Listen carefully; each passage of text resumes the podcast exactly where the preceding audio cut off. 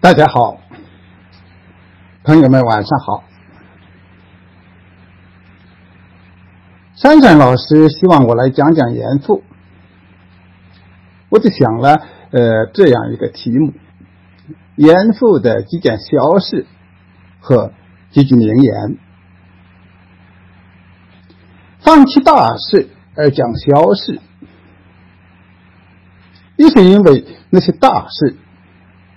比如严复的思想、严复的翻译、严复与进化论、严复与自由主义，嗯，严复对大清国思想界的影响等等，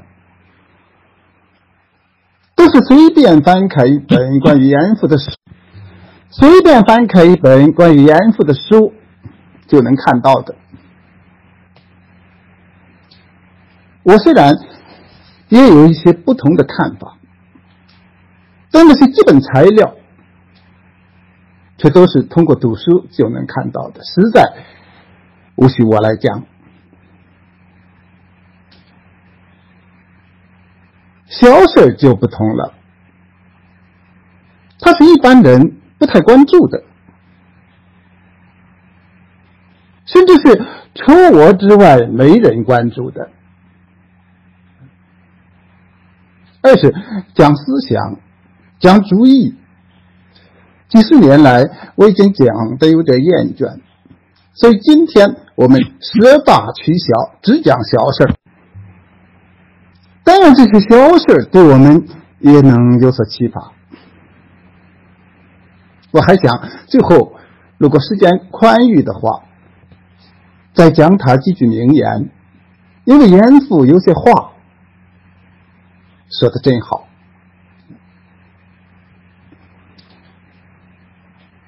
我要说的第一件事儿，是严复在郭松涛面前的一次发言。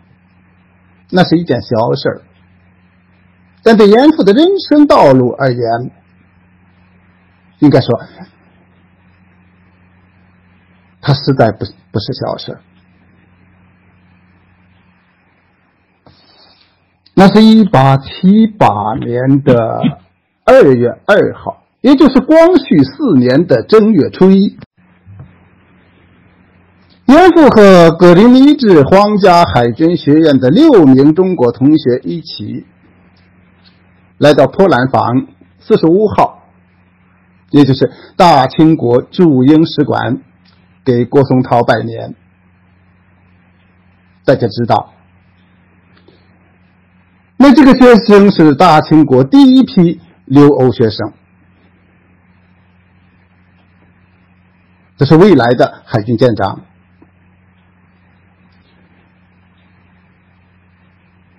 大清国驻英法公使郭松涛亲切的接见了他们，并且设宴招待。席间，郭松涛询问他们的学习情况。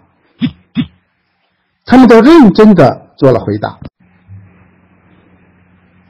他们那些回答非常详细，非常的具体，包括星期一上午的课程、下午的课程，星期二上午什么课、下午什么课，以及什么时候画海图、什么时候画炮台啊等等。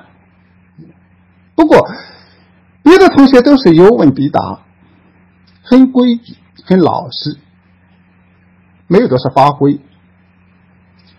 而严复却滔滔不绝的讲了起来，尤其是他讲到了一件事，引起了郭松涛的注意。他讲的这件事是在一门野战筑城课上，嗯，那个作业就是每一个人为自己挖一个单人掩体。结果呢？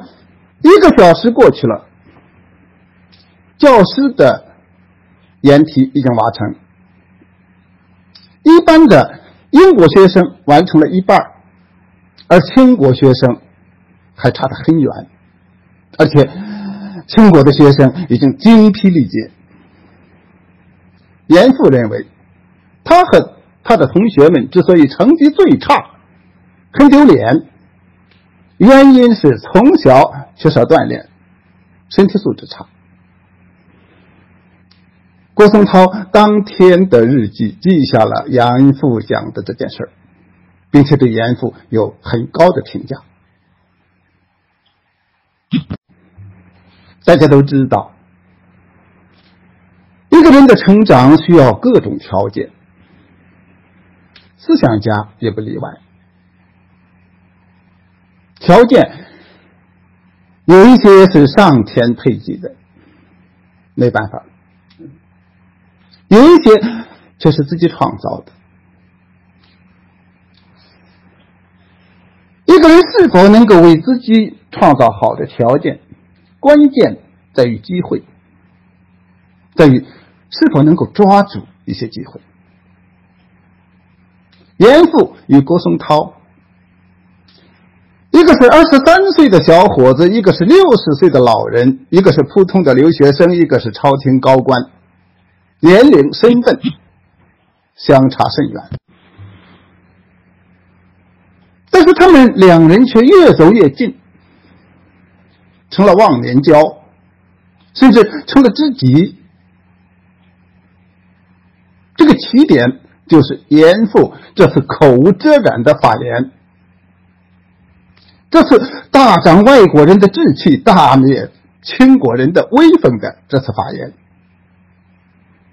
因为正是这次发言，郭松涛看到了他的一些特点：他善于观察，善于思考，而且头脑未被固化，敢于讲出自己的见解，这让当时思想上高度孤独的郭松涛感到欣慰，所以就愿意与这个毛头小伙子交往。一个多月之后。在郭松涛三月十二号的日记里记下了一件事：是严复对张子梅的那篇当时影响很大的《云云海论》的批驳。嗯，张子梅也是当时的名士，又是大臣。嗯，他写了一篇《瀛海论》，他认为大清国不需要铁路。当然也就不需要修铁路，也不需要机器，所以也不应该造机器。理由是，铁路和机器都会导致人的懒惰，会败坏民风。怎么会败坏民风呢？这个张子梅当时的那些言论，倒很符合后来我们。所经历的呃那种理论，嗯，因为人懒惰了，就会丧失艰苦奋斗的精神。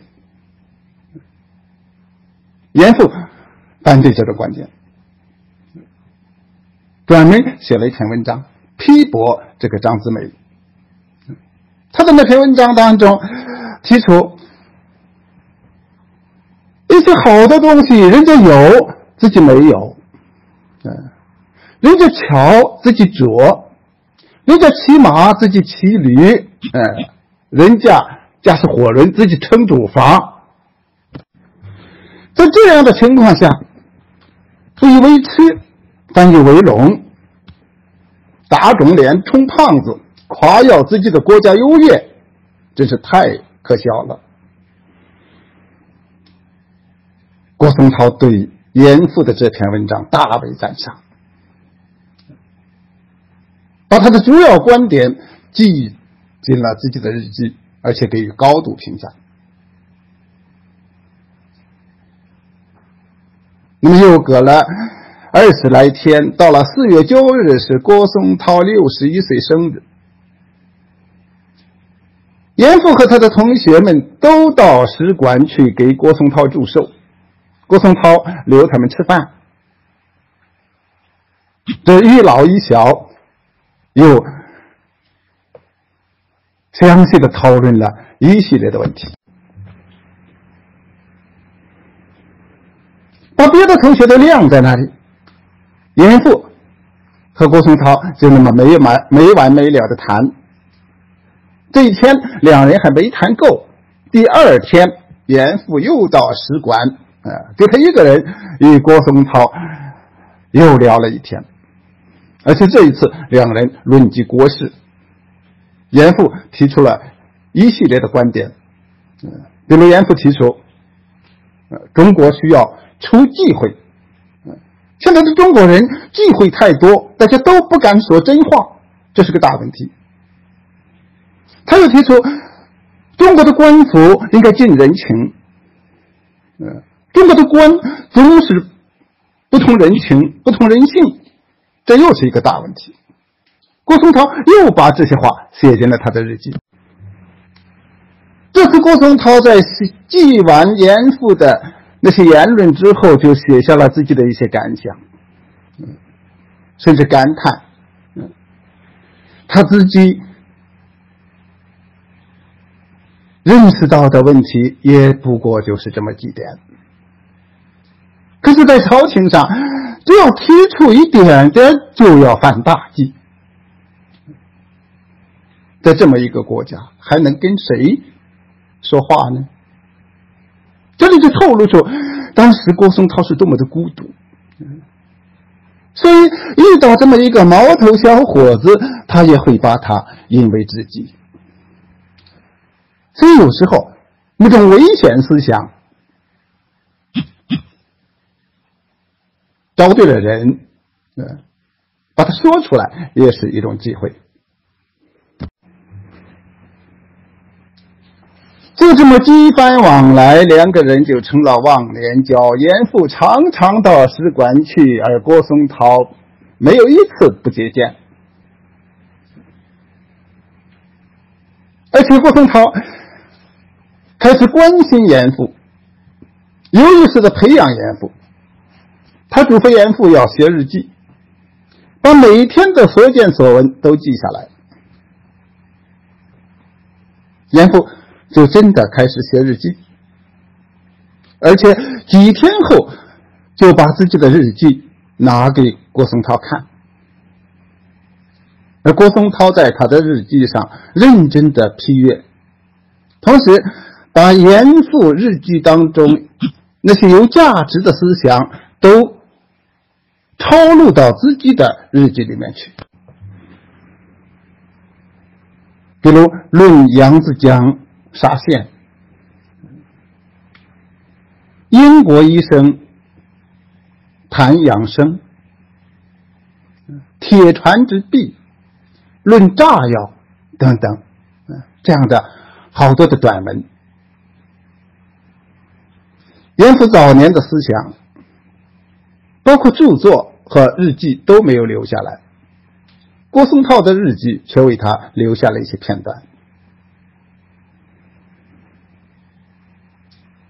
而且在郭松涛日记当中留下了大量的关于严复的记载，包括牛顿看见苹果掉在地上而悟出了地心引力这样的事儿，呃。都是严复告诉郭松涛的，郭松涛感觉到很新鲜，马上就记到自己的日记里去。郭松涛的日记当中有一些细节很有意思，比如一八七八年的七月的一天，严复从博览会上带回了一份修铁、修铁、修路的机器的一个图说。根据那些资料，他向郭松涛介绍了英国正在开始做的一件事儿，就是修建立交桥。那是英国刚刚开始修建立交桥的时候，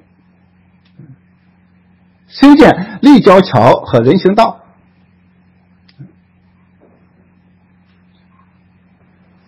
对于严复来说，对于郭松涛来说，立交桥也是新鲜的，人行道也是新鲜的。严复告诉他，英国人开始修路，在城市里修路。这个路中间的路和两边的路不一样，呃，两边的那个道路铺上石头，比中间这个路高出好几寸。这是人行道，郭松涛马上就想到了立交桥和人行道背后的政治制度。他在日记中发出了感叹：“中国几千年来的统治者，怎么就想不到做点这种方便老百姓的事呢？”他马上进行的是两种文明的对比。这就是郭松涛。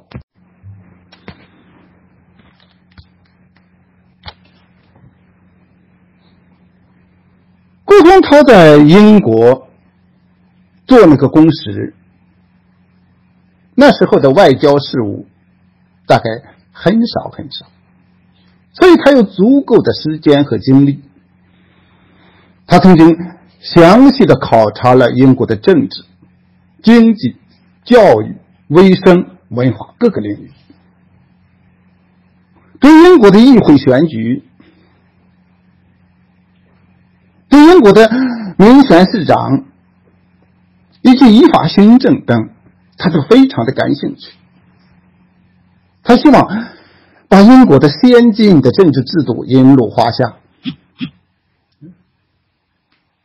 却知道自己已经年事已高，做不了了。看到身边这个年轻人有非同一般的见识，所以就感到很欣慰，而且不能不在内心深处对他寄厚望。说到这里，我想有必要我们回过头来再看一看郭松涛这个人。郭松涛是湖南长沙人。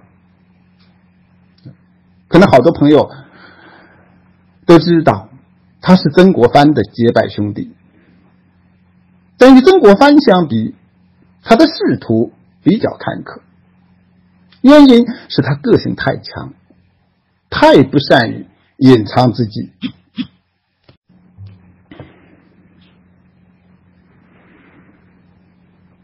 知大家是否想过，在中国做人的确是。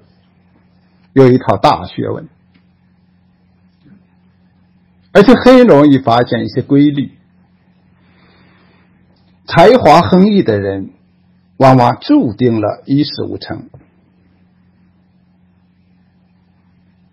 就因为他的才华横溢，人们能看到，这就注定了他会是一个失败者。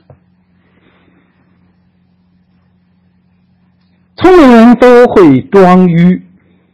呃，明明很聪明，但你必须装成很愚钝的样子，这就是所谓大智若愚。但是郭松涛偏偏锋芒毕露，不会装愚。他二十岁考中举人，算是少年得志，然后又考中进士。开始应该说还比较顺，因为父母双亲去世，回家居丧。在居丧期间，他还办了一件大事，就是促成了曾国藩平息太平军之乱。他的才能是多方面的，军事上。他能练兵啊，能够通兵，而且有筹建水师之功。嗯，湘军的水师是他筹建的。在经济上，他被誉为湘军财神，就是当时湘军的财务大半决定于他。他的文笔又是一流的，湘军的许多文件都出自他的手笔。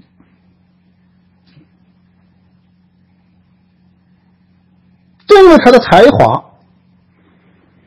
在他三十八岁的时候就被朝廷发现了，他应召进京，那是一八五六年，先是得到了户部尚书肃顺的赏识。马上又得到了皇帝的赏识。咸丰皇帝命他进入南书房，明明白白的告诉他，不用操心笔墨之事，用不着为他起草什么文件，而是要他多读有用之书，努力做个有用之人，而且明确告诉他，将来掌管军队。他是被皇帝当做帅才来培养的。为了把他培养成一个帅才，所以在一八五八年，咸丰皇帝就派他到天津，跟随森格林钦办防务。这本来是皇帝让他去锻炼一下，可是没想到他与森格林钦发生矛盾，闹得不可开交。结果被两连降三级，赶出了军界。皇帝对他仍然不错，把他接回了南书房，继续让他在自己身边。但是郭松涛觉得自己很没面子，所以就以生病为由辞职还乡了。这一次辞职，他赋闲两年。两年后，李鸿章又把他请了出来，很快让他做了广东巡抚。可惜的是，他与两任总督都合不来，结果再次被迫归乡隐居。这一次一去就是八年。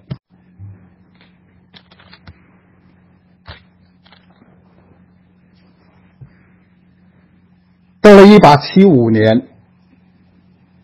他又被朝廷想了起来，于是奉诏进京，并且被梁公太后召见。那时候慈禧还没有专权，啊，还有慈安排在他的前面。接下来就发生了英国教士马加里在云南被杀的事。这件事使郭松涛成了大清国第一位。驻外公司，在此之前，大清国没有驻外使节，甚至可以说，他们根本就没有外交。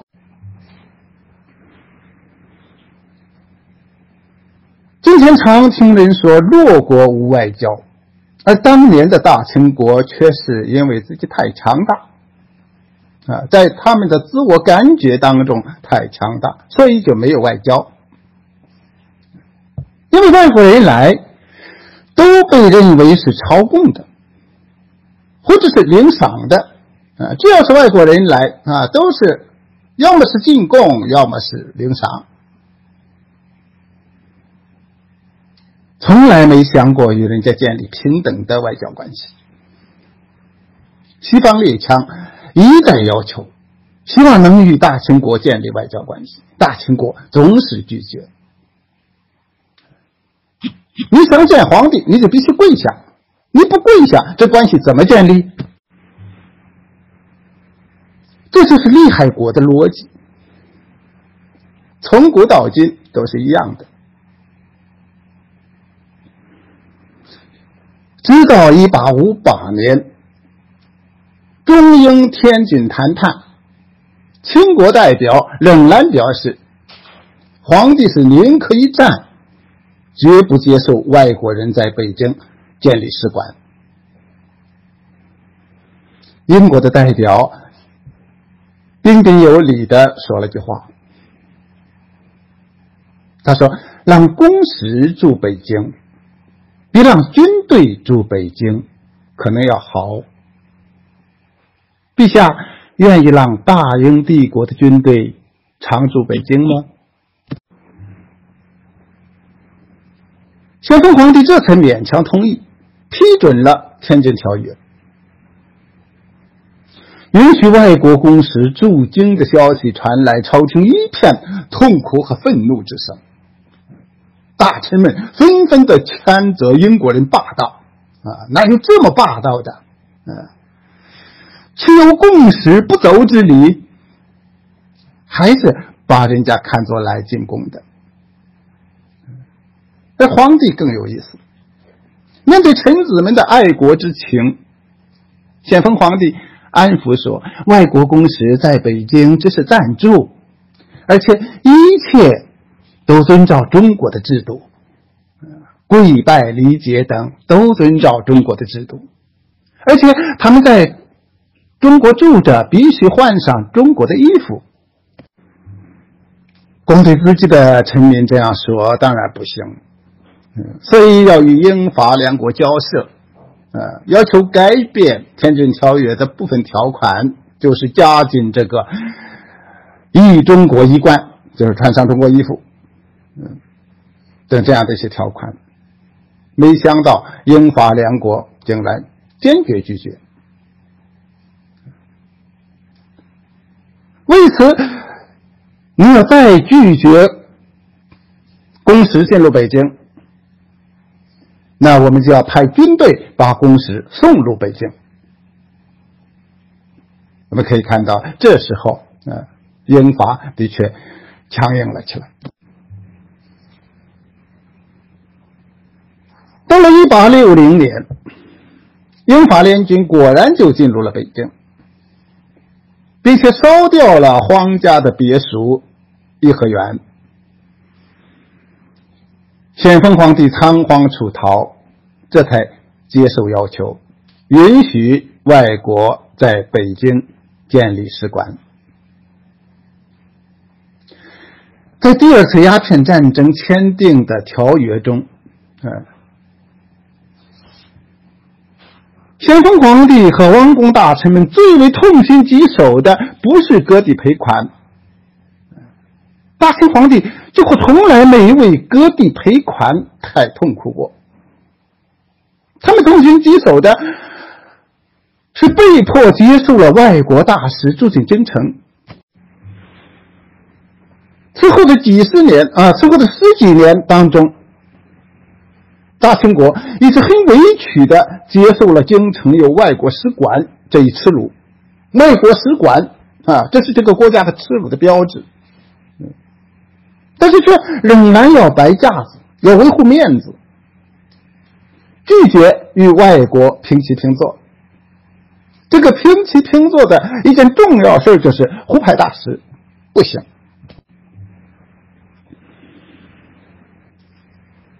西方列强表示不满，大清朝廷感觉到你不满就不满，嗯，无论你多么不满。皇家的面子不能丢，于是就一方面糊弄国内的百姓，一方面糊弄被他们看作不识礼法的西方蛮夷。查看当时的档案和当时人们的记载，大清国每一次对外交涉都是胜利的，从来没有失败过。而英国、法国等总是大败，啊，这点直到甲午海战，清国的海军全军覆没，老百姓知道的仍然是我大清大获全胜。在这种情况下，这不仅是朝廷认认为不能丢了面子，向国外派大使，民众，这是大清国的子民们。也认为我强大的天朝大国怎么可以与南夷平起平坐呢？绝对不能往国外派大使。但是到了马加离案之后，情况却有点怪。也许是朝廷一时慌乱，乱了阵脚，一下子就答应了英国的各种要求，包括派。驻英公使，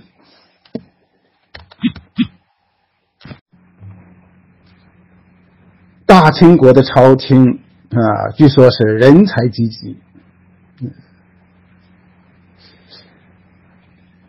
这时候不清楚驻外大使的职责是什么。满腹经纶的大臣们尤其是那些大学士，饱读圣贤书，却只知道战国时期各国之间互派王子做人质，这么一件事。我堂堂天朝大国往蛮夷送人质，岂不是奇耻大辱？如此一来，做驻外公使也成了。丢八辈祖宗的事儿，而第一个承担着耻辱的，竟然就是郭松涛。郭松涛将要出使英国的消息传出，湖南籍的京官们纷纷的劝他辞职，不要有辱乡人的名声。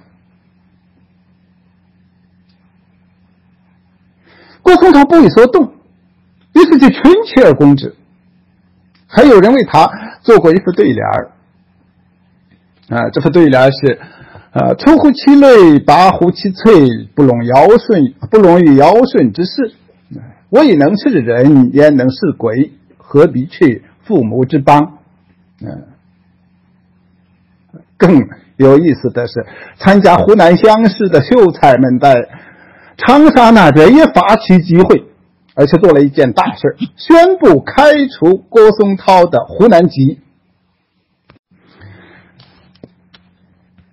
面对这样的事件，我们可以看出郭松涛的个性，他不为所动。于一八七六年十二月一号从上海上船，前往英国救人公使去了。他的外交生涯，应该说在国外非常非常的顺利。我们回过头去翻当年英国的报纸，你会看到英国的报纸上对这位中国绅士有很高的评价。英国朝野对这位中国公使，呃，看法都非常非常的好。但是他在大清国的朝廷。就是做的越好，就越不会得到好的评价。郭松涛到职不久，按照朝廷的规定，把自己从上海到伦敦五十一天的日记，呃，也就是他那本《史西继承》，呃，八十年代的时候，湖南的一家出版社把它印出来了。当时郭松涛把他写的这个《史西继承》。寄往总理衙门，总理衙门马上就付资出版。可是书刚印出，就引起了一场风波。有人认为不能用这样一个崇洋媚外的大使，应该立即召回。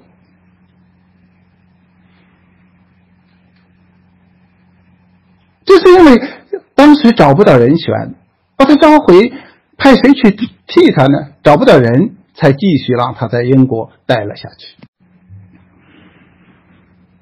不过可以在英国继续待下去，呃，可以暂时继续做他的公使，而他的书，那本美化蛮夷的书是不容许继续传播的，所以朝廷一声令下，实习继承回版，谣言永尽流传，这是大清朝廷当时的文件里面的话。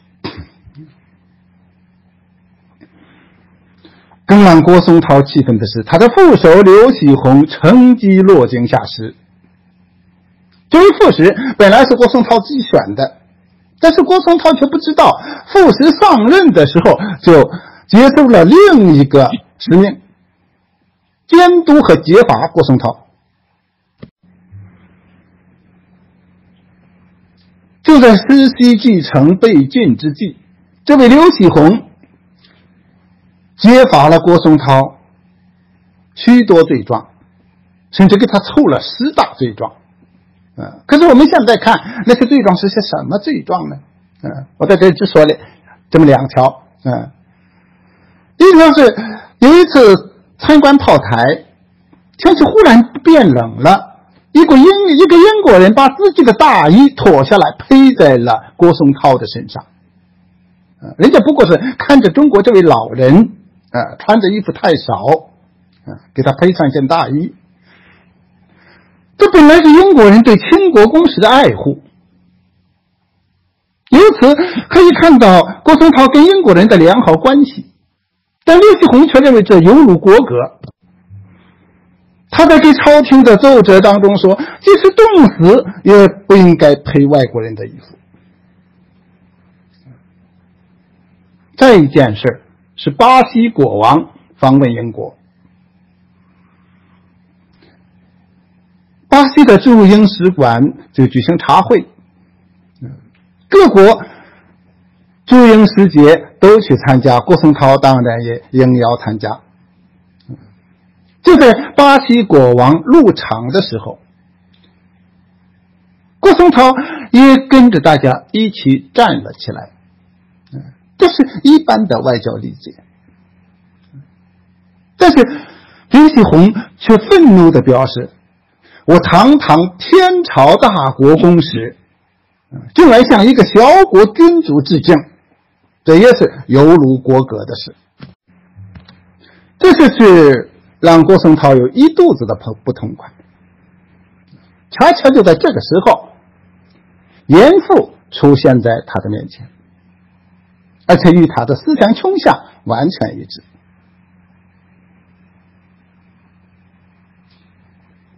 而且郭松涛这时候有很多很多的想法。跟他身边的人都没法说，他找不到一个说话的人。而严复来到他的身边，就能够听进他的那那些话，而且能够说出一些让郭松涛听着心里也很舒服的话。郭松涛当时的思考是多层面的。既有政治体制问题，又有经济方针问题，还有教育和文化层面的问题。他本来就是带着自己的见解，带着自己的一些思考到欧洲去的。在英国和法国两个国家的实地考察当中，他进一步巩固了自己的一些见解。之所以。到这两个国家去考察，因为他是同时是驻英公使，又是驻法公使，承担着与这两个国家的外交。他的进一步考察，帮助他形成了一些比较深刻的认识，而且系统化了。他的一些认识，在。当时的朝廷是得不到认可的，比如他对鸦片战争的认识，但是直到现在，我们的主流学界也难以承认、难以接受，因为他认为鸦片战争，嗯，不过是洋人扣关，没有。不好的意思，就是为了通商，通商是为了英国人的利益，同时也是为了中国富强。总之，英国是没有危害中国之心，这是郭松涛一个很重要的看法。再比如，他认为西方的强盛并不只在于器物和技术。啊，当时的很多人都认为西方就是器物和技术啊，比中国先进。他却不承认这种观点。他认为西方，尤其是英国、法国，先进在于他们的本和道，因为他们的制度、他们的法律、他们的道德规范等都。比中国高明，所以他反对与洋人为敌，提倡学习西洋，不要只是学西洋的术，而且要学西洋的道。这就是郭松涛高于他的同代人的一点。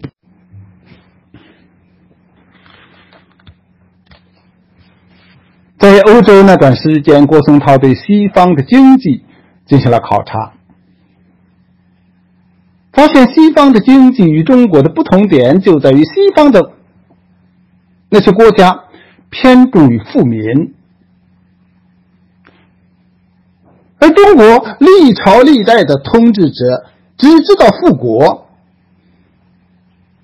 郭松涛的这这种见解也是很有价值的，是富国还是富民？可以划分开不同的统治者。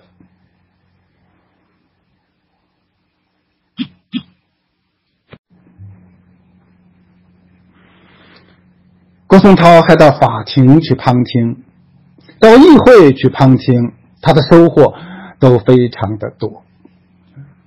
他在议会旁听，惊讶的发现，原来国家大事并不是皇家说了算，而是代表民众的议会说了算。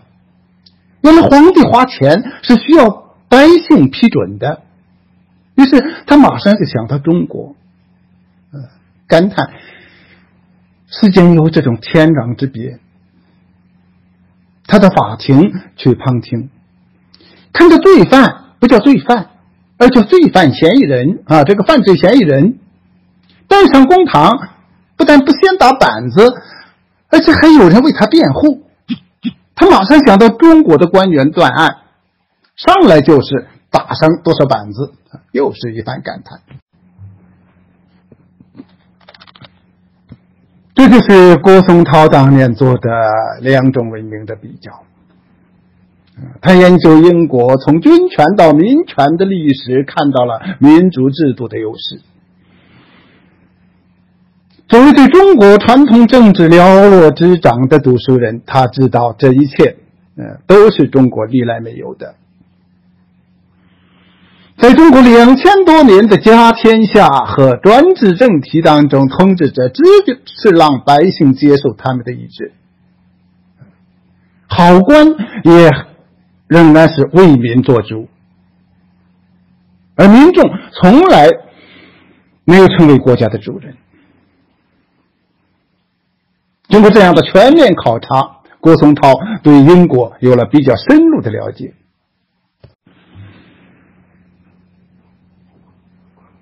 因此他也就进一步坚定了向西方学习的观念。他甚至认为，即使是尧舜生于今日，也必然要虚心的向西方学习，而且刻不容缓。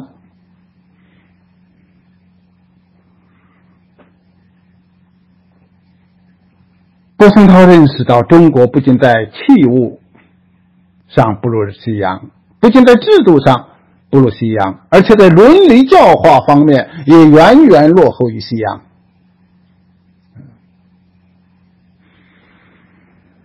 他有一个很重要的观点，就是认为中国人一直把西方看作夷狄。而在现在，应该是西方人把中国看作夷狄的时候了。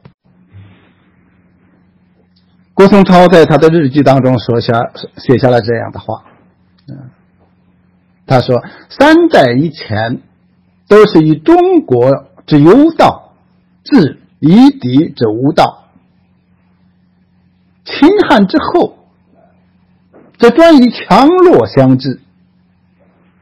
中国强。”则坚定夷狄，夷狄强则亲临中国，相遇为无道而已。这时候大家都无道。可是自西洋通商三十余年，乃是以其有道攻中国之无道。他这句话很重要，在他看来，鸦片战争那样的战争就是西方以其有道。而攻中国之无道，这一认识特别值得注意。因为在中国传统文化的概念当中，道是文明教化的核心。从一下之变到中体西用，所维护的不仅是传统的国体与政体，同时也在维护传统的道。郭松涛。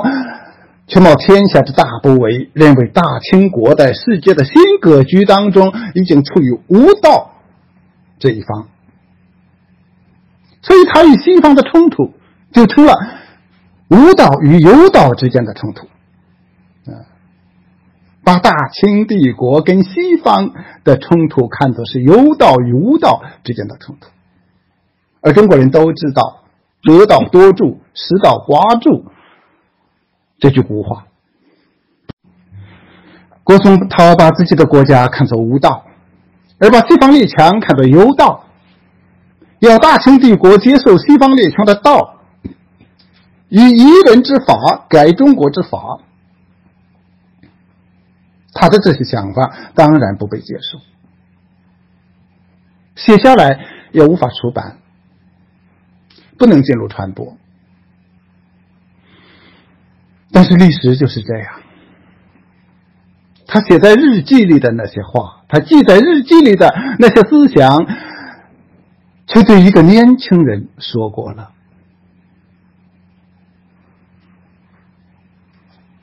他像一粒粒的种子种在了严复的心中，而且生根，在二十年后终于生长起来，影响了一代人。严复与科举无缘。一次次考举人就是考不上，所以他没有童年，也没有作诗，所以他在官场很不顺利。但他也很有幸，在他的一生当中遇到了郭松涛，郭松涛是他唯一的导师，于是郭松涛把他领上了思想之路。这是郭松涛跟呃这个严复跟郭松涛的一件小事。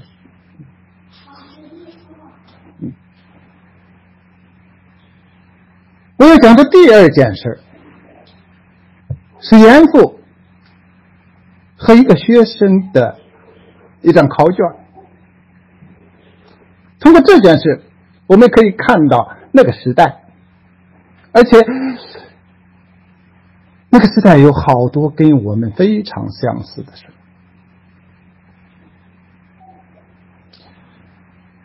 那是一九零七年，严复在安徽高等学堂做监督，按照现在的说法就是当校长。严复到任之前，这所学校的管理有点乱，学生不好好学习，教员也不好好教书。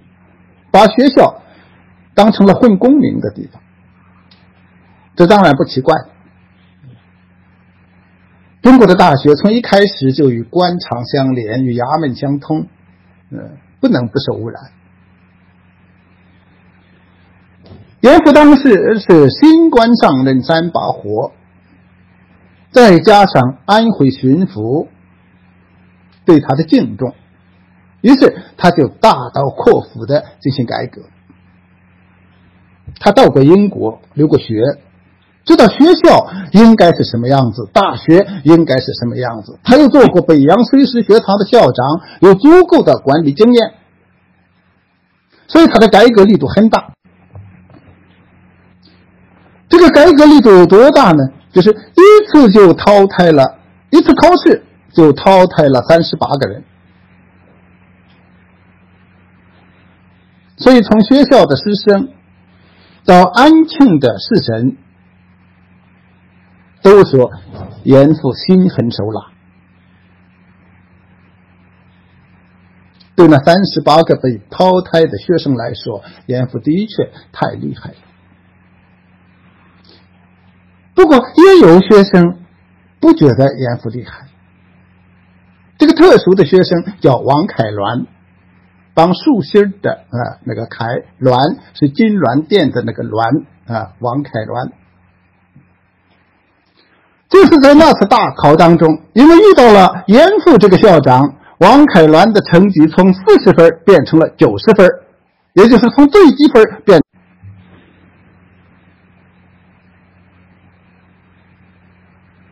他不但从最低分变成了最高分，而且受到了严复这个校长的特别奖励。为什么呢？我们不妨比较详细的来看一看这件事儿。考试的题目是《张巡论》，那次考试就是一篇论文，一篇论。张巡大家都知道吧？中国著名的英雄人物，无论正史还是野史，都有他不少故事。其中最突出的事迹，就是在军中缺粮的时候，他把自己最喜欢的小老婆杀掉，给战士们吃掉了。他的事迹被写进《汤书·忠义传》，一代又一代，广为流传。根据《唐书》中的说法。那是他守的那座城被围围困，时间很久了。城这个城市当中，粮食已经吃光了，没粮食了。将士们在挨饿的时候，张巡把他的爱妾领了出来。在三军将士面前当场杀掉，然后就招呼大家来吃。于是他的那个爱妾就这样被吃掉了。然后是张巡发表了一通慷慨激昂的讲话，来鼓舞士气。再然后是张巡下令让士兵进城去搜捕城中的女人，捉了来吃。很快。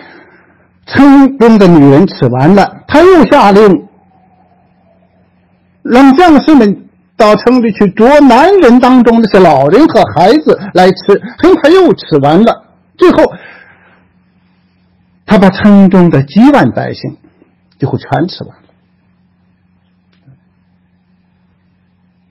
他守住了那座城，可是他吃完了城里的百姓，他没有投降。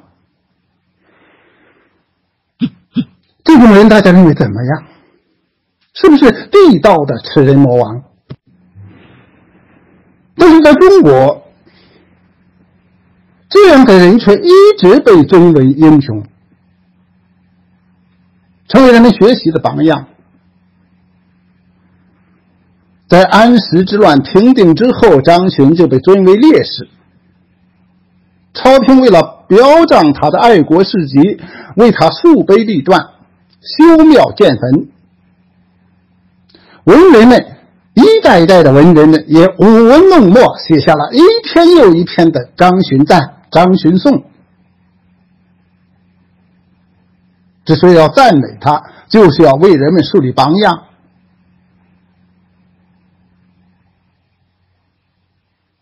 忠君报国的榜样。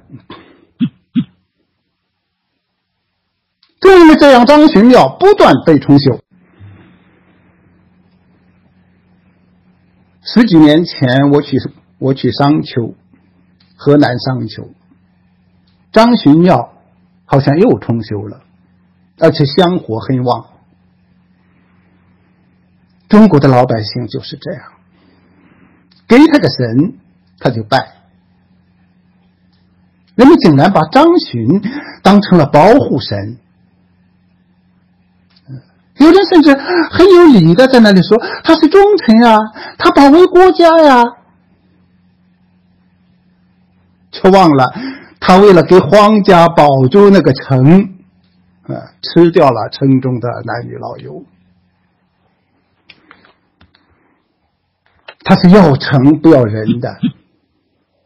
中国有许多这样的英雄，他们就是宁愿墓地不长草，也要打下那个地方；宁愿墓地变为焦土，为了他们的主子，他们要地不要人，留城不留人。张巡就是这类英雄的典型代表。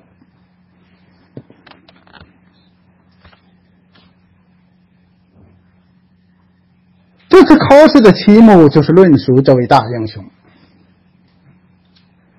试卷上附着张巡的事迹介绍。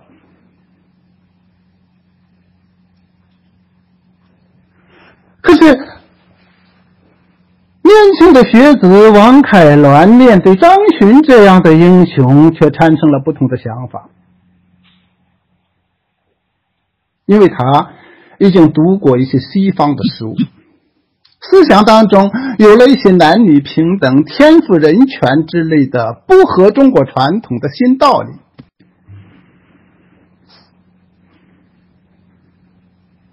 所以他就不愿意表彰张勋那种为皇帝守城而吃掉城里的人的行为，不愿意表彰这种要城不要人的这种英雄。尤其重要的是，王凯鸾那年十七岁，正是一个男孩子开始对女性充满爱恋的那种年龄。这就是他不愿赞美一个把自己喜欢的女人拿去让士兵吃掉的将军，所以他在答卷当中就写下了一大篇不合当时的价值标准的话。他在批判张巡的野蛮，他在批判张巡的没人性，他在批判张巡伤天害理。他想的是平等，是不爱，是应该把女人当人。王凯鸾的这篇作文，在大清统治者和他的卫道士看来，自然都是西夷歪理，啊，是歪理邪说，这是来自西方的歪理邪说。王凯鸾却在他的试卷上大讲特讲，嗯，认为没有食物的时候就应该一起挨饿，而不该先吃掉女人，再吃掉百姓。因为杀掉妻妾给士兵充饥，固然能够稳定军心，却不是应该称道的。嗯，同时，王凯鸾猛烈的抨击了张勋。认为他简直像豺狼一样，像野兽一样，在这样的将军统帅之下，善良的士兵也会变成野兽。可是现在我们找不到王凯鸾那篇论文的原文，我们只能从严复的日记、书信里面看到他摘录的一些话。嗯，很可惜，应该是一篇很漂亮的文章。王凯鸾的这份考卷到了阅卷先生那里，自然难有好命运，因为他离经叛道，有违大清国的核心价值观。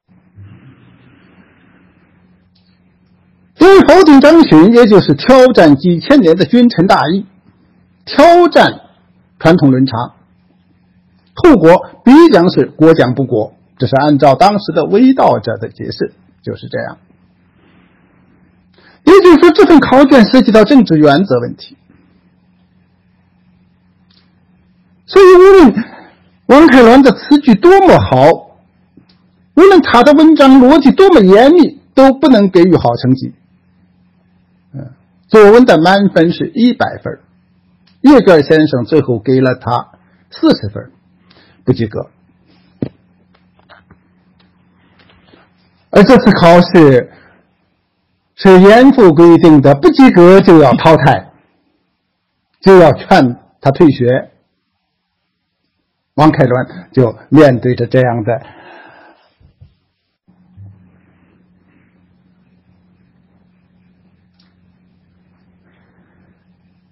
可是王凯伦非常幸运，因为考试结束之后，校长严肃要亲自检查卷子。在他检查卷子的时候，就发现了这篇四十分的作文。校长从头到尾仔细看了一遍，啊，然后击案而起，连声赞叹。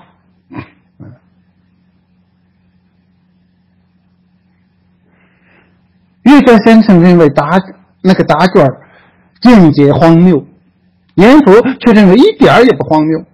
他甚至没有想到。在安庆这样的地方还有这么好的学生，还有人能写出这么好的文章。于是严复在考卷上亲笔改动了几个字，然后派人把王凯兰叫来，当面给予热情的赞美和鼓励，而且马上自掏腰包奖励了王凯兰十块银元。这个中国的官场啊和学校就是这么有意思。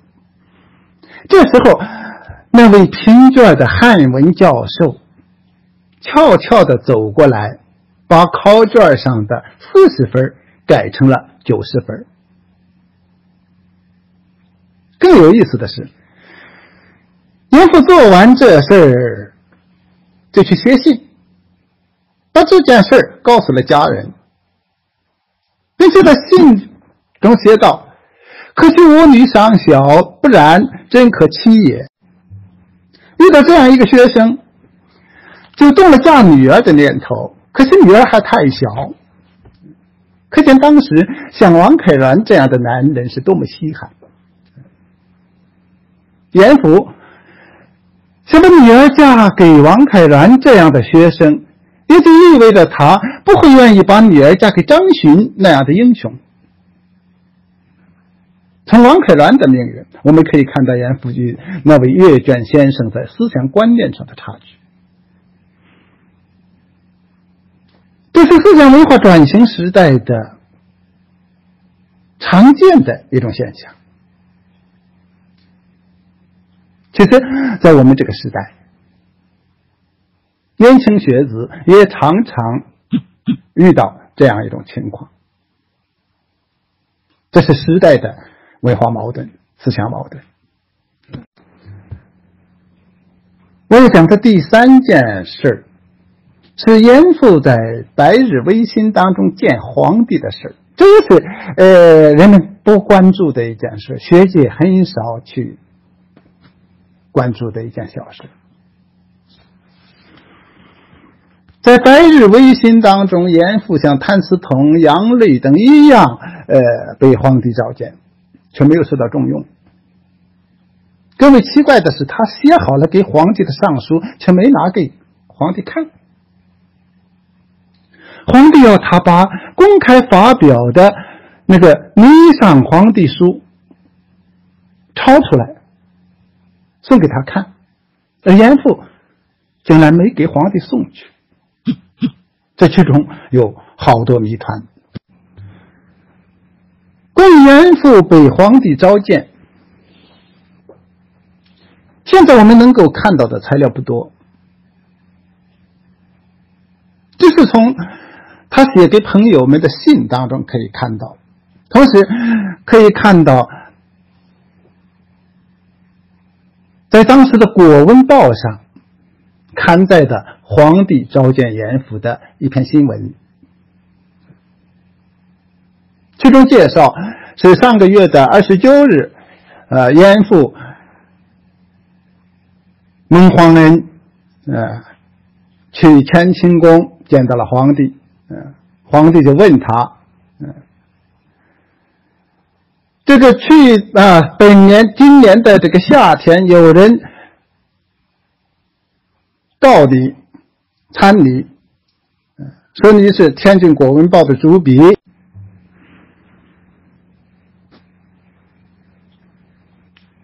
就问他最近有什么文章，有什么好文章？严复回答说：“最近没有什么好文章，就是呃几个月前写过一篇《霓裳皇帝书》，在报纸上是六七用六七天的时间刊登出来的，嗯，不知圣上你看过没有？”皇帝说：“他们没送来，嗯，所以我也就看不到，嗯。”你回去之后赶紧抄出来给我送来，呃，我看一看。嗯，从当时的《果文报》我们可以看到这样的一个消息。根据《果文报》上那篇文章结尾的说法，是严复的上书已经进城，送给皇帝了。这种说法也。合乎情理。因为既然皇帝要看，严复就应该立即抄出来给皇帝送去，就不会把皇帝的事放在一边，先去忙别的。但是严复的确没把这份上书送给皇帝。这上书未达预然啊，就是《清史稿》等等都写是未达预然啊。至于这个未达预览的原因，现在我们能够看到，在严复的墓志铭里头，在严复的墓志铭里面，嗯，就写有这个记内容，嗯，那里面说的是未及用而政局变。嗯，就是严复见到了皇帝，但是没等皇帝重用他，戊戌政变就发生了。《清史稿》中的《严复传》也是这么说的，呃，说二十四年召求人才，复被谏，招对称职。嗯，欲善离万言书一尽未及用，这也是没等用。严复见了皇帝，没等到皇帝重用他，就发生了戊戌政变，这成了呃历史学界的好像一种定论。可是。这里我们仔细看当时留下的这些材料，有两种不同的说法。一种说法就是《清史稿》以及呃《国文报》等当时说的是未及用，还有一种说法是严复的儿子啊为他父亲写传，里面用的另一个词就是未及尽。就是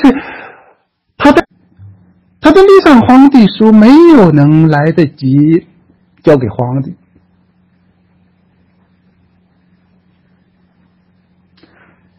这样的话来自严复的长子，不会没有根据。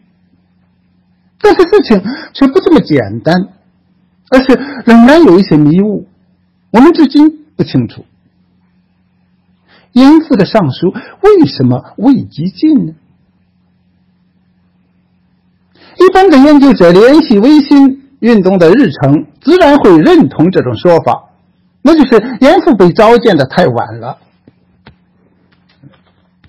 他的上书没有送进宫去，变法就失败了。但是我觉得有几个细节还是值得注意的。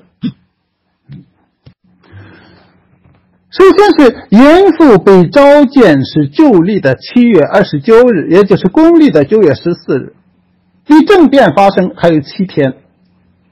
这七天的时间，严复完全可以把自己那篇文章抄出来给皇帝送去。无论从道理上讲，还是从严复的性格去分析，他都不至于放着打赢皇帝的事不办。所以未及进，有点说不通。其这次是严复被召见，提前很长时间就接到了通知，有足够的时间准备一切。他是与林旭一起由王锡藩保举的，京报在十几天前就有报道。根据当时的情况，每一个被召见者进京之后都要等上一段时间，所以有足够的时间做准备。上皇帝书，这应该是重中之重。说没有预先准备也是说不通的。还有一点是，严复那份上皇帝书，事实上是早已抄好的。并不需要临时准备。为什么说他事实上已经抄好了呢？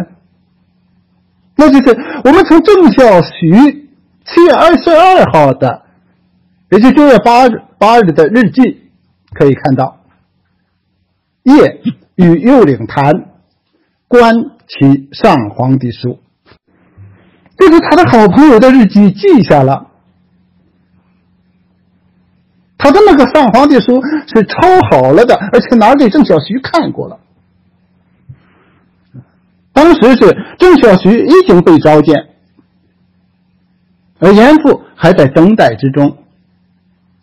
他们两个见面，严复就把他的上皇帝书是抄好了的拿给郑小胥看。那么这里的问题就出来了：既然准备好了，为什么召见时没有带上，或者带着没有交给皇帝？既然皇帝那么想看，即使召见的时候真的没有带，也应该回头马上给皇帝送去。可是严复显然没有这么做，无论原因是什么，都说明严复的上书并不是未激进，而是他自己改变了主意，不拿给皇帝看了。为什么不拿给皇帝看？至今仍然是一个谜。我们能够知道的事实就是，严复虽然被召见，却显然没有引起皇帝的重视。与他同时被推荐的林旭，不仅召见早了几天，而且召见后立即被重用，进入了维新变法的核心。严复却拖到很晚才被召见，召见后。也没有被选用，他只是见了一次皇帝，而皇帝对他的主张一点也不了解。还有人说，皇帝根本听不懂严复的这个福建话。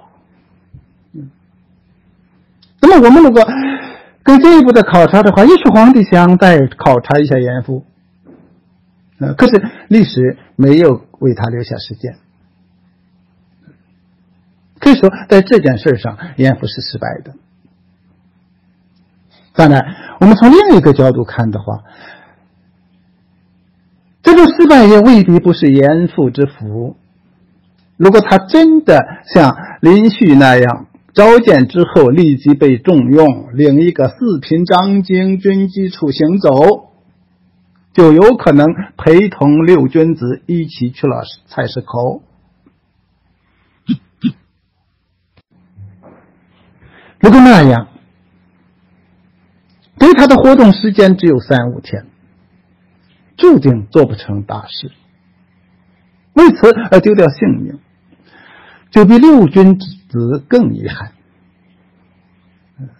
有一种说法是，严复在觐见出宫时遇到了一位大员，这位大员力使他无事不可久留京师。提出这个说法的是林耀华，他在京燕京大学的时候的毕业论文中说，严复遇到了龙禄，但在后来发表的《严复社会思想》当中，他又改成了王文绍。作为第一手材料，即使人名记错，也不会是空穴来风。那么，会不会是严复？因为已经料到维新运动的结局，而没有积极参与。如果那样的话，他不把上这个呃皇帝书交给皇帝，就容易理解了。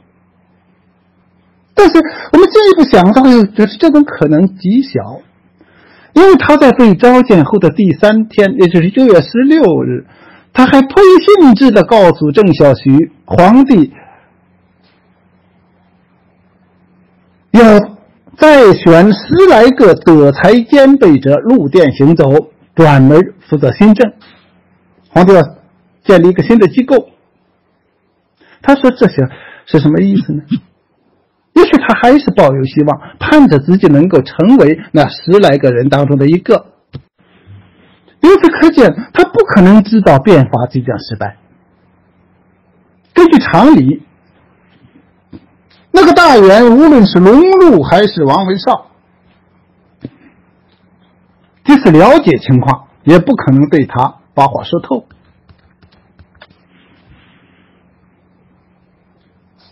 不过这时候的严复的好多表现，他很矛盾。嗯，在我们现在一般人的印象当中，严复是保守的，而且有点胆小怕事。关于这一点，他的确与谭嗣同等人不同。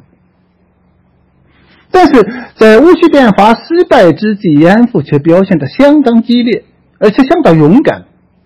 他从北京跑回天津，在报纸上发表报道，公开表达他对谭嗣同。等人的敬意。变法失败后，严复的处境很危险。顽固分子反攻倒算，插进报馆，捉拿主笔。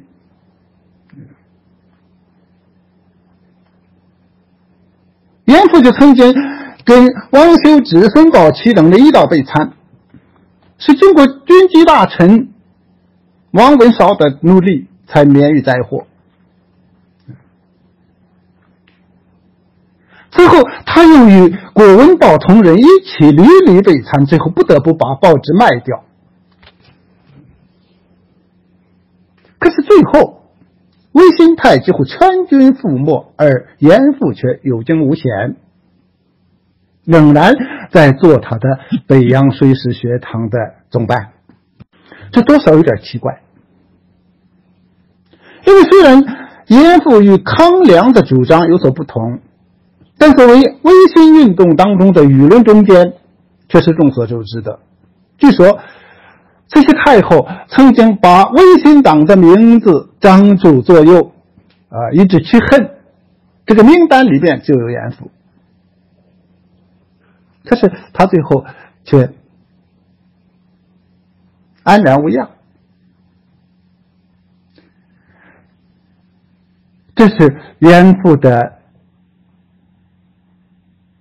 人生道路当中很重要的一个小环节，直到现在我们还看不很清楚背后到底是一些什么因素，使得他能够这样。这个我要讲的最后一件事是严复在一九一六年的一个想法，这也是人们很少注意到的一件事。大家都知道，在一九一五年到一九一六年的帝制运动中，严复是筹安六君子之一，筹安会的那六个人当中的一个。无论他是否情愿，也无论有没有参加活动，既然允许杨度把自己的名字列入其中，护国战争胜利之后，严复作为罪魁被追究是必然的。也是罪有应得，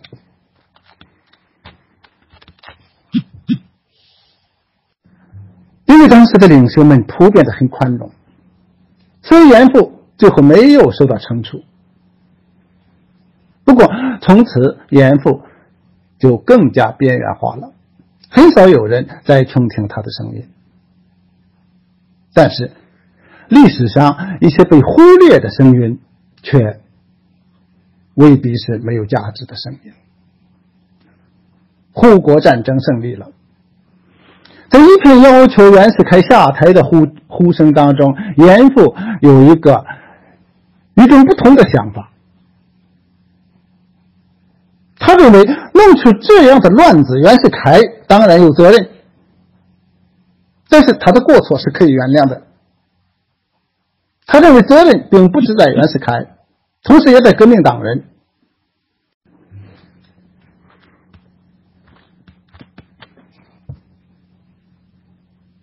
更重要的是，面对称帝失败之后的国家局势，面对人们人们一直的要求袁世凯下台的那种呼声，严复认为袁世凯万万不可下台。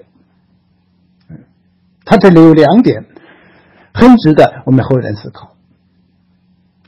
他说：“如果袁世凯还有点良心的话，就不能辞职，不能下野。如果袁世凯还为这个国家着想的话，他就不能辞职，不能下野。他承认袁世凯犯下了过错，所以他认为按理袁世凯是应该引咎辞职的。但此时此刻的中国，他却必须留在台上。他如果一下台，中国就大乱了。这一点他说的真对了。所以他认为袁世凯不应该下台。等到什么时候下台呢？要等到全国的秩序稳定之后，这时候袁世凯再下台谢罪，那时候必须辞职。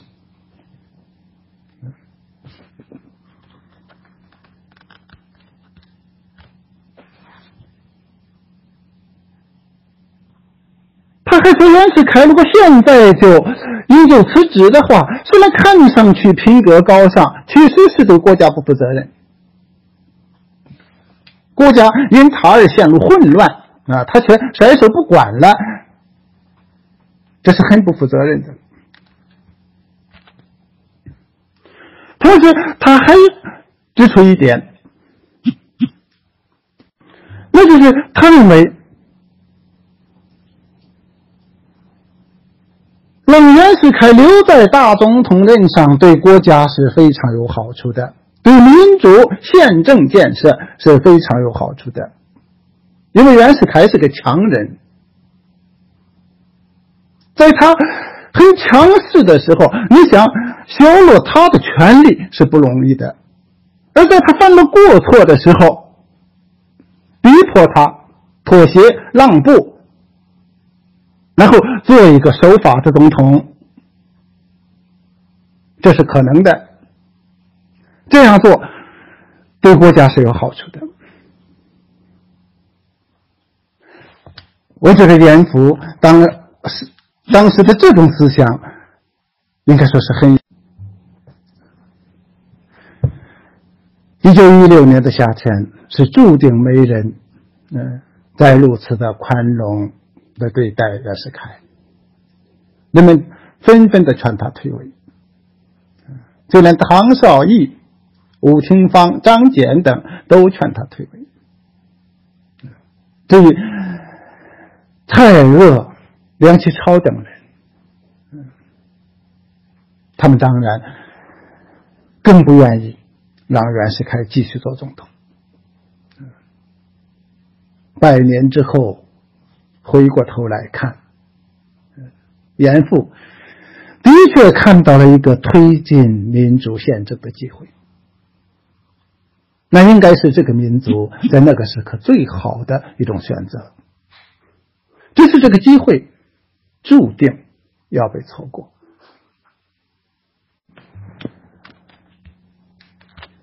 我已经讲了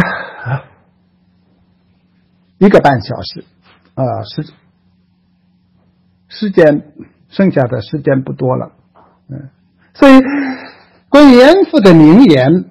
呃，我只能少说几句，而且不再展开分析。嗯，严复有许多名言，有一些是属于现代常识。嗯，比如他说：“立宪人者，要在国君守法。”呃，这是告诉人们，所谓立宪，就是为了让国君守法。嗯，富强人者，不外利民。所谓富强，关键在于利民。这些都思想都来自西方，不是他的原创。这个是他最先传播到中国来，而且讲的非常简明。有一些则显示着他的见识，他的洞察力。比如，他对中国历史。和中国国情的认识，他说：“自秦以来，为中国之君者，皆其忧强耿者也，最能欺夺者也。”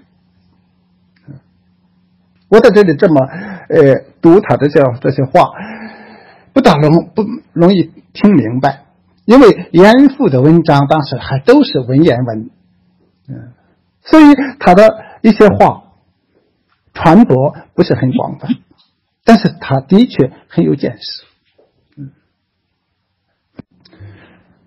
他又说：“中国之民，其北其贱，皆奴产子也。”嗯，就是中国的老百姓，既北又贱，很卑贱，都是奴隶的孩子，奴隶生生产的孩子。如果有战斗之事，发生战争的话，那是奴为其主而斗啊，那就是奴隶为主子。去战斗，中外战争，中外国人是为自己而战斗，而中国人是奴隶为主子而去战斗。这都是严复在《批韩》啊这篇文章里说的。他有好多呃很好的见解，有一些被后人接受了，通过呃这个梁启超、章太炎等得到了很大的传播。比方说对民族的定义，呃，我看最先比较明确的定义来是来自他。他说：“民族者和？一言语，同文字，嗯，就是一种言语，同样的文字，宗教礼俗与道德之观念没有熟也。入世者。”为之一民族，嗯，也就是我们现在对民族的定义，嗯，那种从语言、文字、宗教信仰等这几点去定义的时候，这些这种话最先也是严复首先在中国明白讲出的。他的一些认识招致当时和后来的人的许多不满。但是显示着他的目光的犀利，嗯，比如他把当时的留日学生和义和团放在一起论述，嗯，说前者为义和团，甚至为日本留学生，皆亡国之举也。那个年代的留日学生，在严复看来是亡国之举，还有他对中国将帅的论述。中国将帅皆奴才也，患在不学而无术。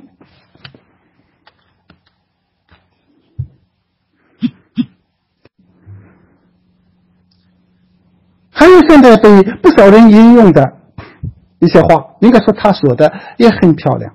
嗯，他说：“花风之弊，八字尽之，也就是中华这个啊风气的弊端。”用八个字就完全可以描述出来。嗯，这八个字是哪八个字呢？事作为忠于无耻。嗯，事作为忠于无耻。在这一百多年当中，我们看到这片土地上，呃的这样的一种情景，好像没有多大改变。他还说：“四千年文物，九万里中原，所以这是记者去教化学术非也。”严复第一个，严复第一个认识到中国的问问题在于政教之非，就是政治和教化都是错的。他认为，不单是雍正李斯是千秋祸首，而且六经五子。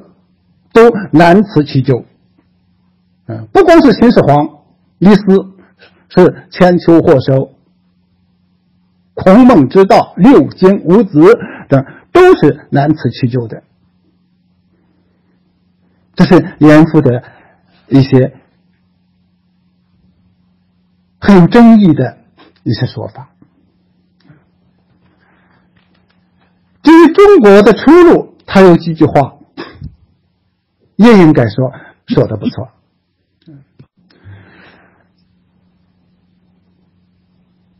一点是他的三民主义，就是严复也有一个三民主义。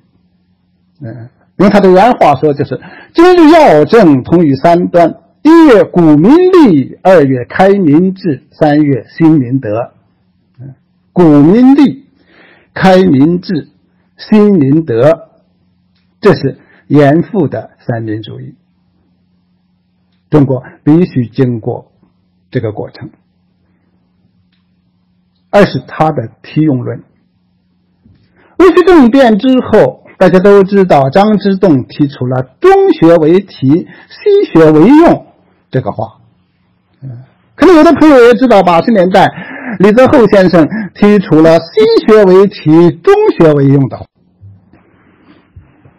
而严复在当时也有一个明确的主张，他的明确主张是“自由为体，民主为用”。我觉得严复这个以自由为体，以民主为用这种说法，嗯，也是很有意思的。今天就讲到这里吧，我已经说的不少了，啊，就说到这里，谢谢大家。啊，谢谢大家，嗯，呃，呃，谢，呃，谢谢大家的红包啊，呃，我到楼下去喝了一杯水，啊，呃，回来看到，呃，朋友们提出了呃一系列的问题，嗯，那么下面，呃，我就简单的呃回答几点，嗯，呃，周明和先生说的一点都不错。严复一辈子抽鸦片，就是戒不了。可以说，这严重的影响了他的官场的命运。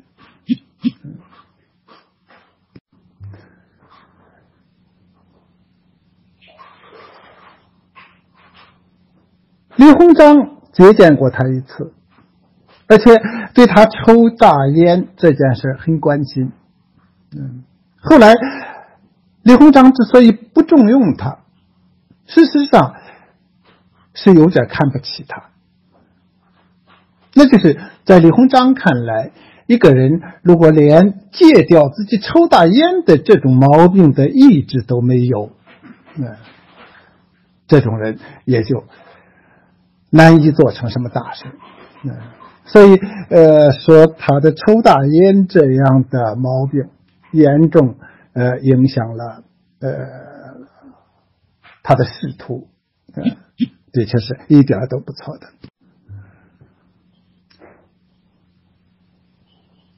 关于严复当时 有一些很好的想法，却不被接受，嗯，这件事。就是我刚才呃讲到的，他在一九一六年，呃那种呃希望袁世凯不要辞职，不要下台，呃希望呃人们不要要求袁世凯下台，而让袁世凯继续在台上，因为他看到了袁世凯的价值。那就是只要袁世凯继续做总统，国家就不会乱，袁世凯的确有这种能力，可是我刚才说，在一九一六年那个背景上，严复的这个话注定了没人听，还不仅在于当时他已经是边缘人物，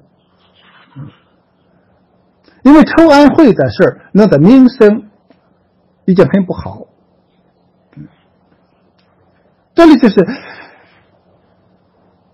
当时的那种情况，的确是很少有人能够倾听严复这种声音嗯，这个民情，嗯，一旦民情激愤，整个社会舆论氛围形成之后，一些清醒的声音，人们是听不进去的。嗯，好多历史错误常常就出现在这种情况下。嗯，所以这个舆论呃群情呃常常能够驾驭民意，而民意也常常决定了一些历史选择。嗯，而民意有一个问题，它常常不是理性的。嗯，这个呃，明和先生提到。中国为什么一次次在这种历史的大选择当中总是选择不好的啊？是这种，确实是理想淘汰的。呃，一种情况，总是选择那个最坏的，嗯，这种情况，呃，这个原因我真的很难用三句两句话呃说清楚，嗯，这里呃可能还需要注意一次一次的选择的一些具体情况，它事实上也不一样。比如在呃东方第一个民主共和国一步步被葬送的这个过程中，嗯，我们可以看到共和国的几次危机，嗯，第一次危机是二次革命，是革命党人带来的，可是从根本上说，二次革命并没有。导致这个民主共和国必然灭亡。那么第二次危机就是袁世凯称帝，事实上也很快解决了。李元洪就任大总统的时候，全国那种庆祝，嗯，是度过了一次危机。应该说也没有，呃，直接导致那个民主宪政要亡。这次是共和国的第三次危机——张勋复辟，也是很快就平息了。最后导致重大变化的，倒不是国内的情况，而是。莫斯科的中国战略，那就是通过孙中山之手，嗯，直接影响了后来中国的命运。那么再后来的一次次变化，包括一些较量，我们看，的确最后那个赢得胜利的，往往是不好的一方。嗯，这里。可能有好多的因素都在起着作用。嗯我过去曾经呃比较倾向于强调这个民族的素质。啊，为什么到了一些关键时刻，这个民情、社会舆论，呃，总是导致这个历史的车轮向着不太好的那个方向走？这里的确是五四那一代人那种文化思考啊，向着文化去寻找根源。嗯，是一种思路，嗯，肯定有这方面的因素，可是好像又不全是这方面的因素，因为这里呃有一些外因在起着大、极大的作用，这就是一九二三年的苏俄，一九二二年到一九二三年的苏俄，嗯。孙中山与苏俄的联手，嗯，以及后来日本人的影响，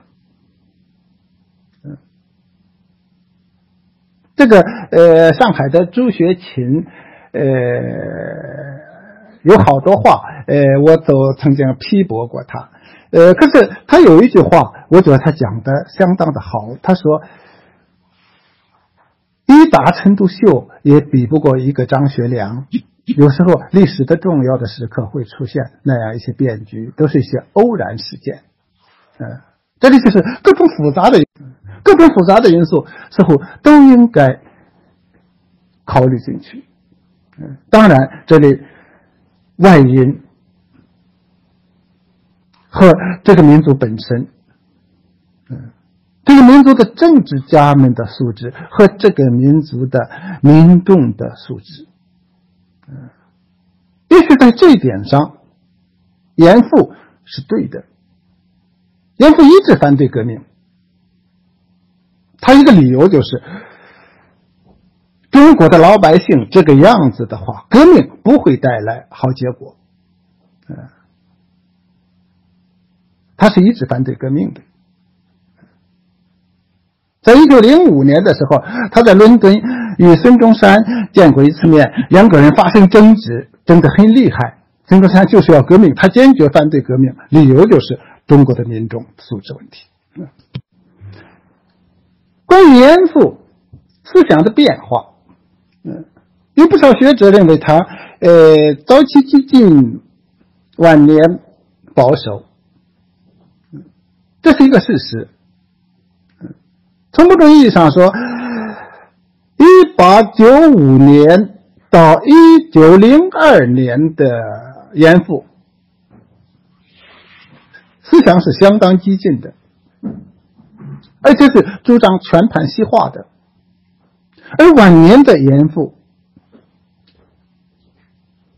却表现出对西方的一些东西的排斥，以及对中国传统的呃赞美。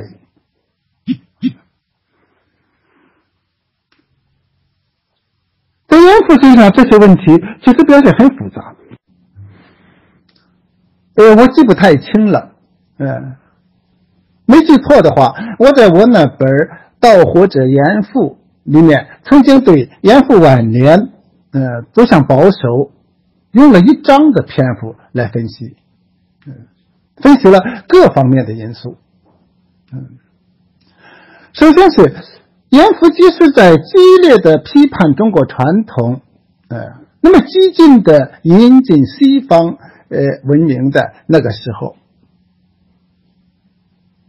他事实上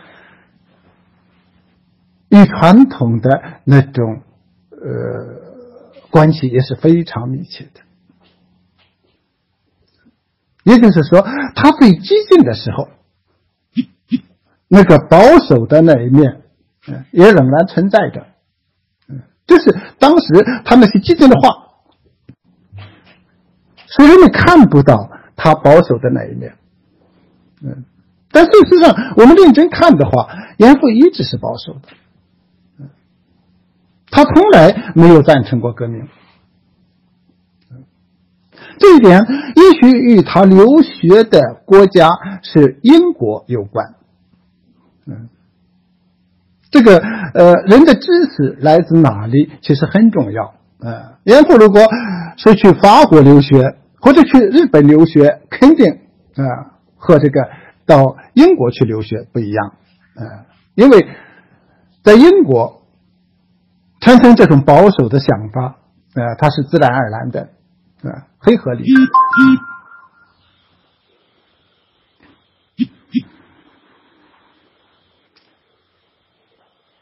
严复晚年之所以那么保守，还有一个。很重要的原因，嗯，人往往都是生活在某种环境当中。严复的晚年是被一大群很保守的人物包围着，他身边几乎都是遗老。像陈宝琛等那样的，像郑小徐等那样的啊，都是好朋友，甚至是亲家。啊，这里还有一个呃问题是严复心理上的一个问题，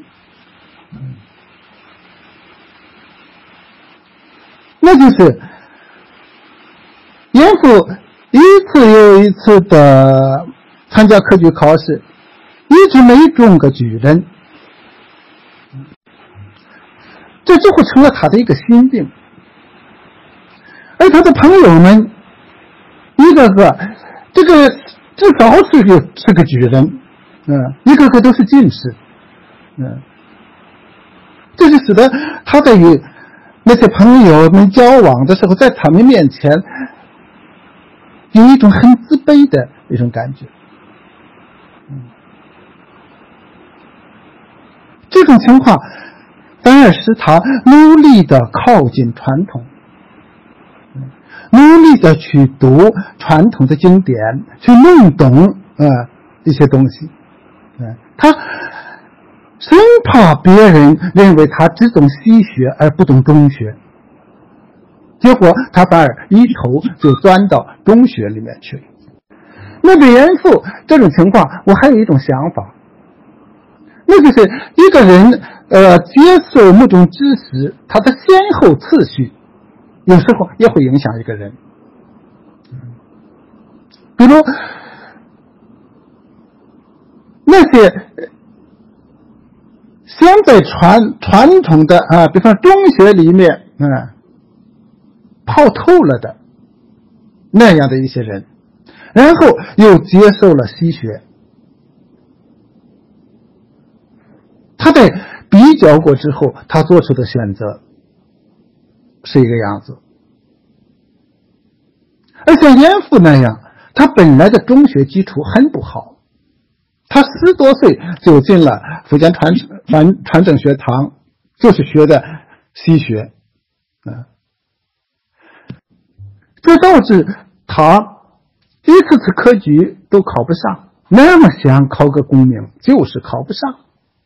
嗯，所以他费了大力气去读四书五经，去学做八股文。他是先接受西学，又接受中学，这种情况倒使得后接受的这种学问更多的压倒了他先接受的那些东西。这是一个很微妙的一个心理因素。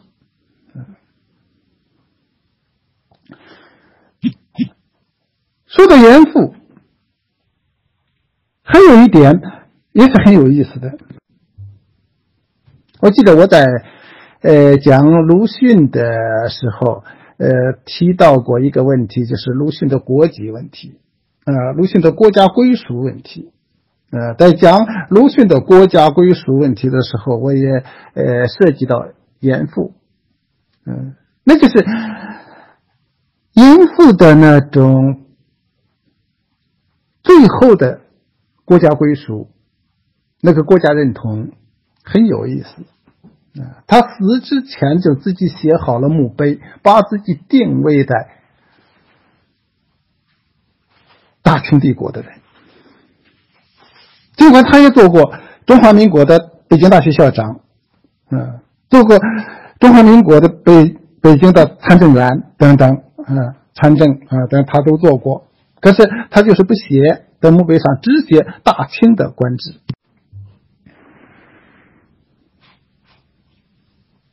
这一切都是我们看到他晚年思想当中很复杂的一些东西。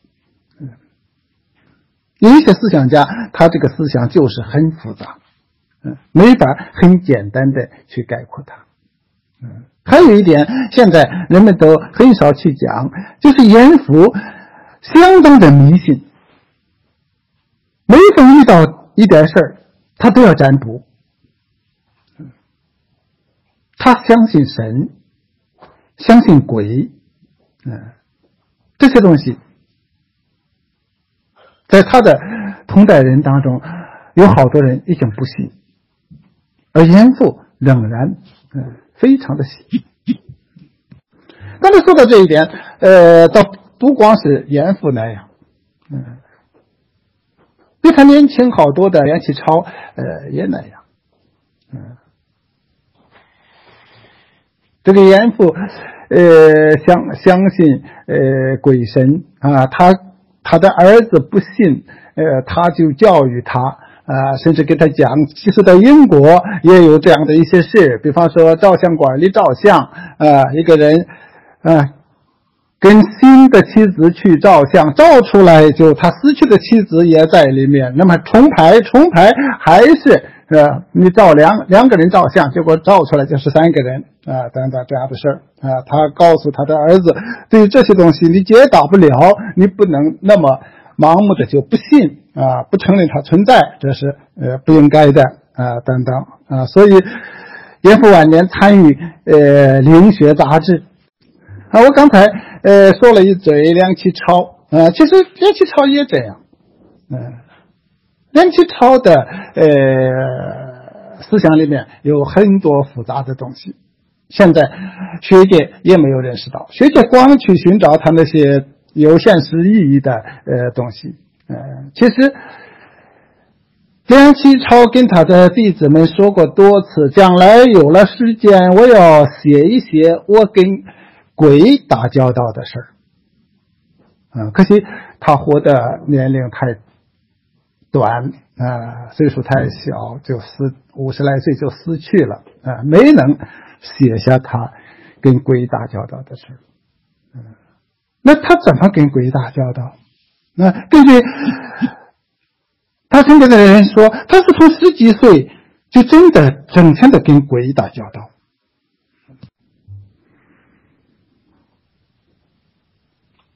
他跟王维等人谈，是跟李白等人谈，是跟古代的某个宫女，呃，谈什么东西啊？总是那样，夜里就进入那么一个世界，呃，去跟已经死掉几百年、上千年的人去交谈，嗯，甚至在那种交谈当中写出一些诗，嗯，有人发现。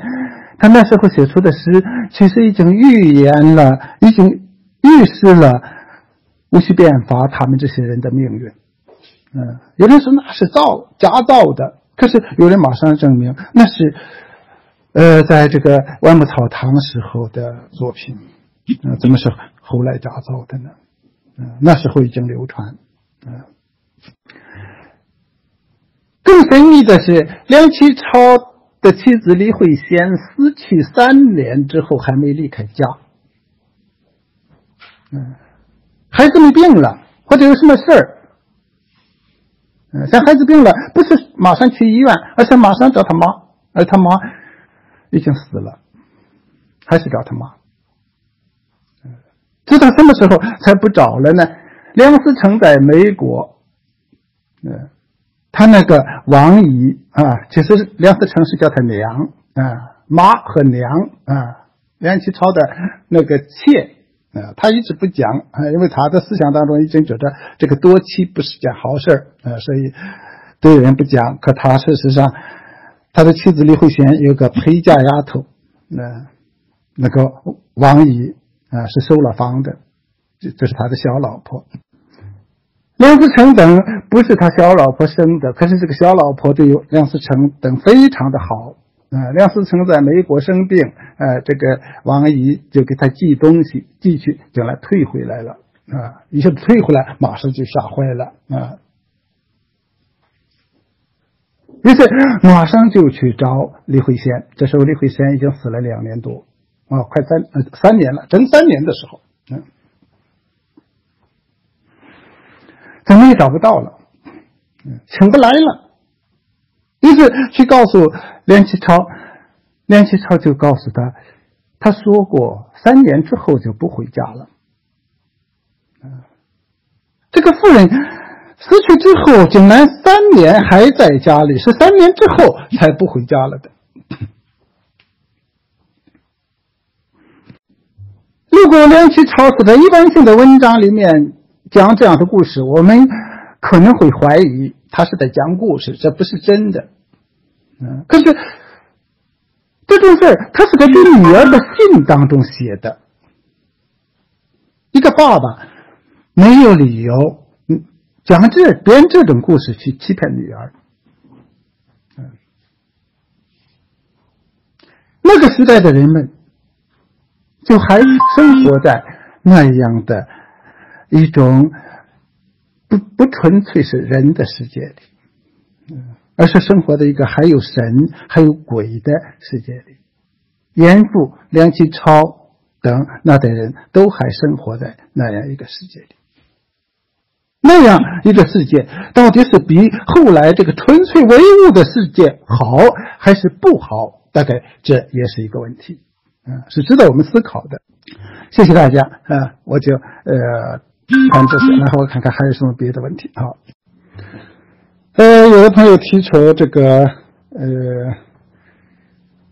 严复除了《天言论》《天言论》之外，还有哪些著作？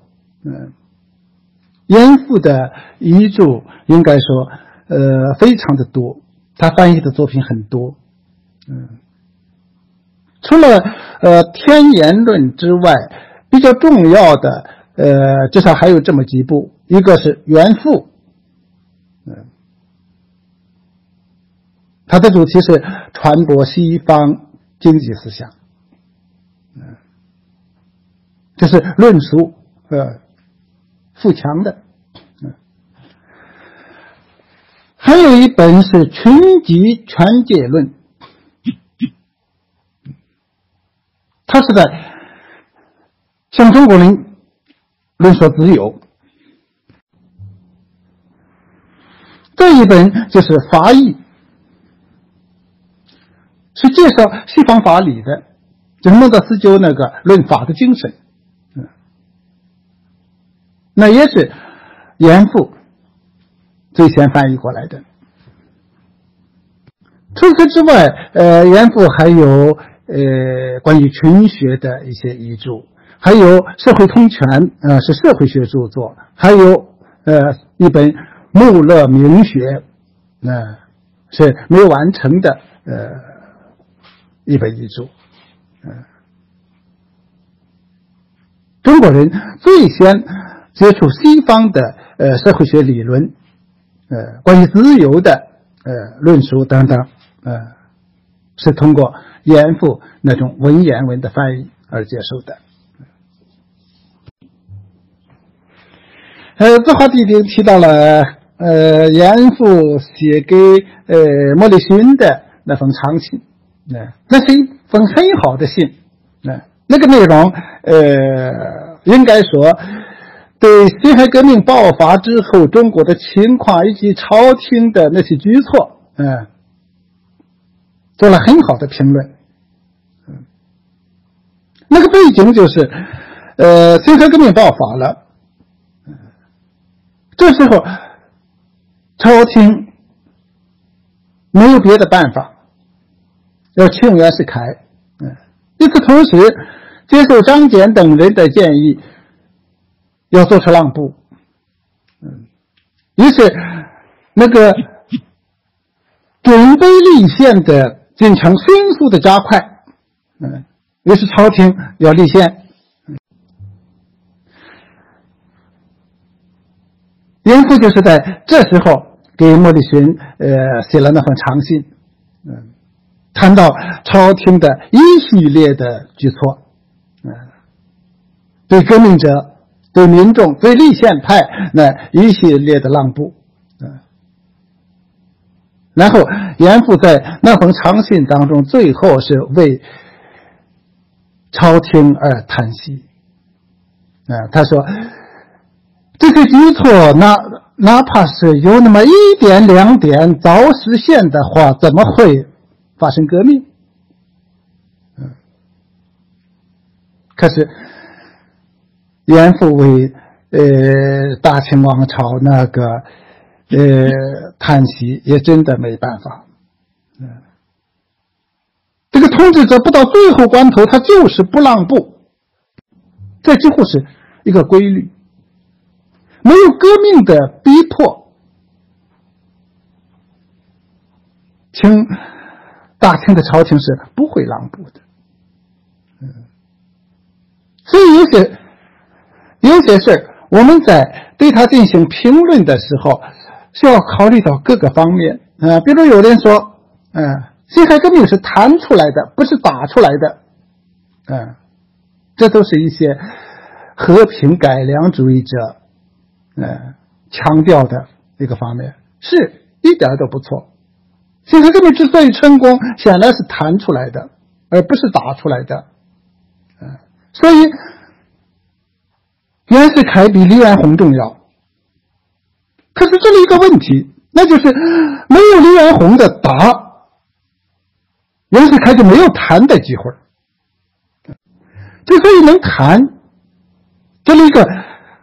前提条件是打，先有打，他才能够妥协，才能够上谈判桌。哎，没有一种无力的这样一种强大的威胁，嗯，一般的统治者都不愿意，嗯，坐到谈判桌上来切割属于自己的利益。嗯，这个问题，在当时，嗯，严复应该说也能看得清楚。洪维提提出了一个非常好的问题，嗯，开民制之前要先开官制，嗯，因为就今天的呃情况来看，和那时候的情况看还不一样，嗯，应该说严复那个时代，官员。当中有一大批觉醒者，他们呃的思想比一般的民众先进的多，嗯，这是呃跟后来的情况不大一样的，嗯，大概呃正因为这样，严复呃强调的是开民制而不是开官制。但后来的情况看来，这个官制、开官制比开民制就重要的多了，啊，因为事实告诉人们，历史前进的主要阻力不是一般的百姓，而是官。到了这种情况下，真的就应该像呃洪伟先生所说的，啊，弃民制应该是首先啊弃官制。不过这里的问题，呃，又一层又需要注意到的，那就是，呃，好像官制也不用开，不用别人去批，不用别人去开，因为他们可能也不是不明白。呃，问题在于这个统治集团的利益。尤其是打天下、做天下的这种强大的诱惑力，像这个隆裕太后那样下决心啊，把江山交出来还给老百姓，这真是很不容易的。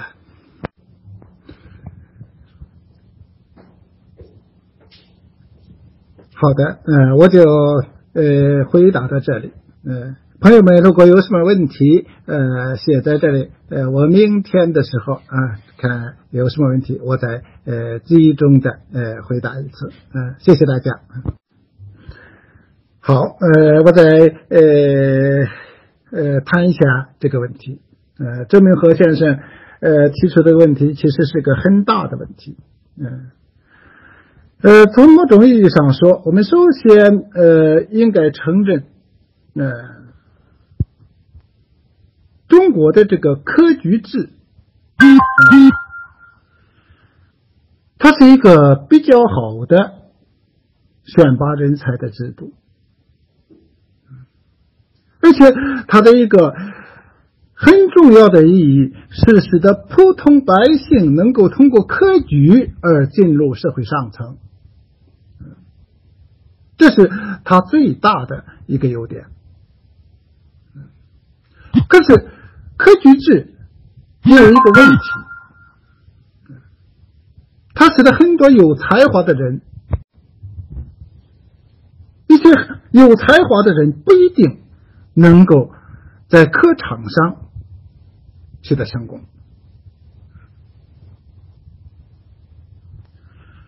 而且很可能。越有才华，越不容易适应科举考试。嗯，所以很多很有才的人在科场啊，自己的这个考举人、考进士这个过程当中很不顺利。嗯，这里有一个原因，就是有一些人的那种才华，他适应不了模式化的考试。嗯，科举考试八股文，它是高度模式化的。你有个性的，个性太强的，如果发挥，那常常就不能适应考试的要求。这一点其实直到现在也一样。这个通考那种试题选拔出来的绝不是一流人才，高分低能，应该说是一个很普遍的现象。嗯，科举制那时候也是这样，有一些很有才华的人，嗯，在科场上就是老是不顺，因为他适应不了那些规范，适应不了那些模式。不过，呃，我曾经写过一篇文章，呃，谈这件事儿，我在这里想也再重复几句。我写那篇文章是从呃晚清状元张謇想起的，嗯，我就曾经呃谈到这样一个观点，那就是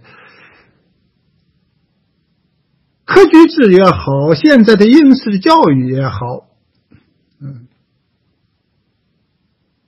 它必然存在着一些问题，可是它也不是选不出人才来。他能选出来的是中等的一般化的那种人才，而有个性的一些奇才，一般来说在科举这条路上都不可能走得很顺。但是仔细仔细想，这些走的不顺的人才，事实上还不是真正的一流人才。因为真正的一流人才就应该像张謇那样，啊，虽然他开始也不顺，但是后来他把这个科场的一些规律都给摸透了，啊，所以他就能够中状元。这个真正的一流人才，那就是你无论是什么样的规范，什么样的游戏规则，我都能玩得转。可是能玩得转，却绝对不让你这套游戏规则把我给埋没了，把我给扼杀了。这个真正的一流人才和那些一般的人才的差别也就在这里。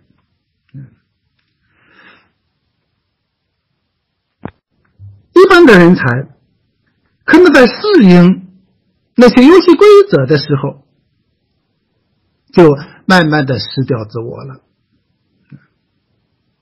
他能够，当他能够考上进士的时候，他已经成为一个庸才。嗯，这一点，我想大家都能够承认啊。无论是过去的科举也好，现在的大学也好，都有足够的力量把天才变成庸才。啊，经过那个日常的训练，就能把天才变成庸才。当然，就选拔人才的啊，就这个掌控者那方面而言，还有一点，也是当年严复曾经指出的。应该说，他那段话也很深刻，那就是他看到了，很清楚的看到了，嗯，科，他看到了科举考试不仅仅是选拔人才。当然，这个问题好多人都曾经说到过。他不仅仅是选拔人才，因为朝廷根本用不了那么多人才。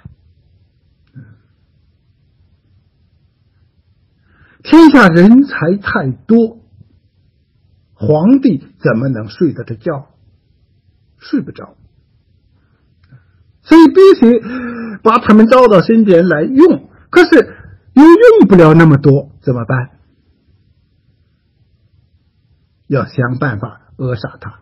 教育、科举，他就是一方面承担着为朝廷选拔人才的这种职责，一方面承担着扼杀天下人才的职责。这是严复说过的。好，我就说这些，嗯，谢谢大家。